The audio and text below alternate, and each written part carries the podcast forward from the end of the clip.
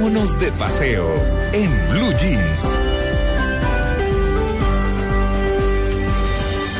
En nuestra guía de actividades de hoy nos vamos de paseo. Nos vamos de paseo, eh, Amalia y Tito y oyentes, por supuesto. Aquí ya estamos todos, todos eh, listísimos. Eh, Maritza Mantilla ya está, que nos va a contar para dónde nos vamos. Y Luis Carlos Rueda está juiciosísimo, listo con los trailers de las películas y todo. A ver, ¿a qué nos manda esta tarde? ¿A qué película nos vamos? ¿Cierto, Luis Carlos? Así es, hoy hablaremos de los estrenos que ya llegan esta semana y nos estamos alistando ya con todos los estrenos de los Oscars. De eso vamos a hablar en un instante. Luis Carlos, usted es el culpable de que ahora yo vaya todos los fines de semana a cine. Me parece fantástico, esa era la idea. No, ni idea. Esto tiene que ser una una sección motivacional. Ah, sí, no. Aleluya, hermana, aleluya. No, Walter Rizzo, muy bien, muy bien. con, con el tema del amor. Bueno, muy bien, Maritza. ¿A dónde nos vamos hoy? Muy bien, María Clara. Hoy tenemos un destino maravilloso que está ubicado en el departamento del Quindío. ¿Ah, sí? Y este destino es Salento. Ah, Salento, sí, ¿Lo han señora. escuchado? Yo he escuchado mucho de Salento, sí, señora. Sí, yo también he escuchado. Bueno, Salento es el municipio más turístico de todo el departamento del Quindío y es el más antiguo, por eso también se conoce como el padre del departamento del Quindío. Y por esa misma antigüedad, las personas que son amantes de la arquitectura pueden encontrar allí eh, vestigios de lo que fue la colonización antioqueña. Entonces la gente se puede quedar en, en hoteles, en hospederías que tienen todos estos detalles de esta arquitectura colonial antioqueña, eh, en donde resaltan los grandes balcones, las grandísimas puertas, mucho colorido y muchísimas flores adornando estos bellísimos balcones. ¿Cómo nos vamos para Salento desde distintos lugares del país? Bueno, ¿Por tierra? Sí, básicamente por tierra porque tenemos una excelente carretera. Si vamos desde Bogotá, por ejemplo, eh, puede ser por avión, por vía aérea, llegando hasta el aeropuerto de Armenia, o también puede ser eh, por transporte terrestre. Terrestre. ¿Cuánto vale? El trayecto en avión, dependiendo de la temporada, puede estar costando 100 mil pesos. Y en bus te puede estar costando 40 mil pesos. Ok. Tú llegas a Armenia, de ahí tomas la carretera que va hacia Pereira Sí. y está simplemente a 25 kilómetros de Armenia por una carretera en excelente estado y sin peajes. Ah, uy, Ese es un buen dato. El departamento del Quindío es el único departamento que no tiene peajes. Ah. Porque ser pequeño, es Claro. un departamento pequeño, sus carreteras son bellísimas, sus paisajes son espectaculares y lo mejor de todo es que no hay peajes. No hay, uy, sí, porque eso sí es el de sangre de aquí a cualquier lado. Exactamente. Sí, sí, sí. Actividades, María Clara. Una buena actividad para recomendar es la calle Real. Es una calle estrecha en donde tú vas a encontrar acostado, a ambos costados, tiendas de artesanías. Entonces, en esas tiendas de artesanías vas a encontrar no solamente artesanías de la región, sino de toda Colombia. Ah, Y es muy bonito estar allí porque hay muchas, muchos extranjeros que llegan al eje cafetero, pero principalmente tienen como destino Salento. Tú sabes que el eje cafetero está compuesto por Quindío, Risaralda y por Caldas. Caldas, claro. Entonces, eh, llegan principalmente a Salento porque saben de su arquitectura, de sus bellos paisajes, de su gastronomía, en donde quiero recomendar un plato delicioso que es la trucha. ah, sí, ¿cómo la preparan?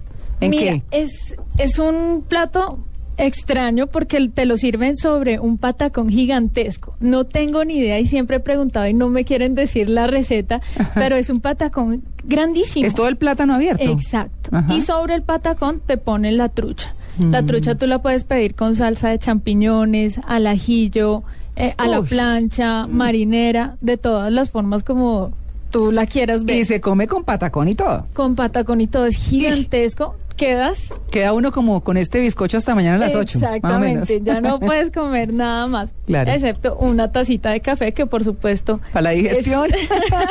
y estamos en la tierra cafetera, entonces es obligatorio. Claro. Otro plan muy bonito es visitar el Valle de Cocora. El Valle de Cocora es un es un área natural, es una reserva que te da la entrada al Parque Nacional Natural de los Nevados ¿Cómo llega uno allá?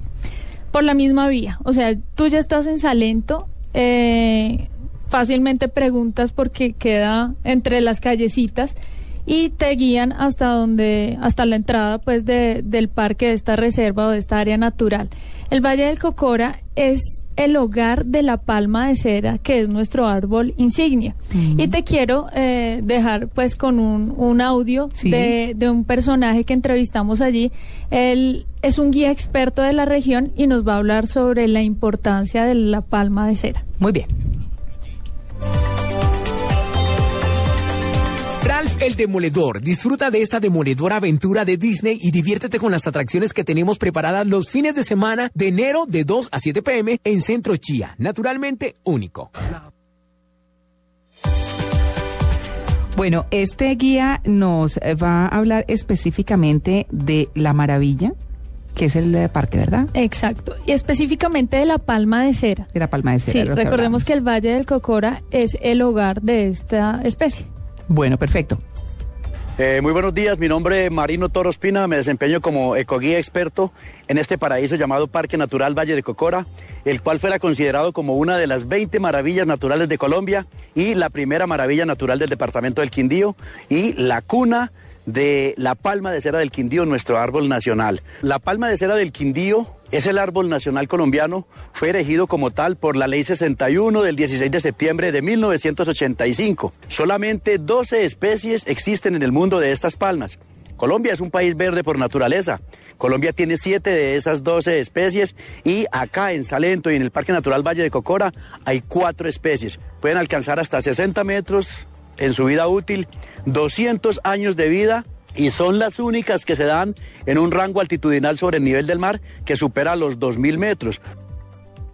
No, y estos son los guías que uno tiene permanentemente allá. Exactamente. Además, María Clara, hay un plan súper bonito y es que tú puedes sembrar tu propia palma de cera. ¿Ah, sí? Sí, y te la guardan allá, te guardan el espacio, hacen un ritual muy bonito donde te bautizan con la tierra, te untan las manos de la tierra y te ponen a ti misma a sembrar tu palma. Ah. Y puedes ir en cualquier época del año y allí la vas a encontrar. Bueno, ¿y esa, ¿y esa palma puede llevar nombre y toda la cosa? Sí, claro. Ah. Nosotros tenemos una que se llama Travesía, por supuesto. Ah, por supuesto. Bueno, pero hablemos un poquito de, de los costos. El hotel, antes de seguir como con los planes, Mi uh, palma se llamaría Linda. Linda Palma de Vampiro. Linda Palma. Ah, el todo musical. Bueno, muy bien. Los hoteles que son, digamos, eh, o, o qué tanta diferencia hay allá, porque nosotros también hablamos aquí del plan de mochila, del Sí. cual vamos a hablar a- más adelantico, pero, pero costos de hoteles más o menos, eh, los precios para quienes quieran estar lo más cómodos Cómodos, posibles. Exactamente. Para aquellos que nos encanta la comodidad, como te decía, es- existen estas posadas turísticas que son de estilo colonial, donde te atienden campesinos de la región y donde tú tienes todo esto dispuesto con tu zona cafetera, con actividades. Estos costos varían entre 60 mil a 110 mil pesos la noche. Ay, o sea que digamos que aquí no hay plan de mochila, sino que es un solo plan donde hay unos costos Sí. regulares, digamos. que el plan de mochila de pronto puede ser el, el quedarte en una zona de camping, por Mm, decirlo así, Ya. Donde tú sabes que encuentras costos de, de 10 mil a 15 mil pesos por una noche por tener derecho a utilizar esa parte de la reserva. ¿Cuánto se demora uno en ese viaje? ¿Cuántos días gasta? Yo recomendaría eh, dedicarle a Salento tres días. Tres días. Sí. O sea, son los 100 mil del avión, digamos que un promedio de 80 mil.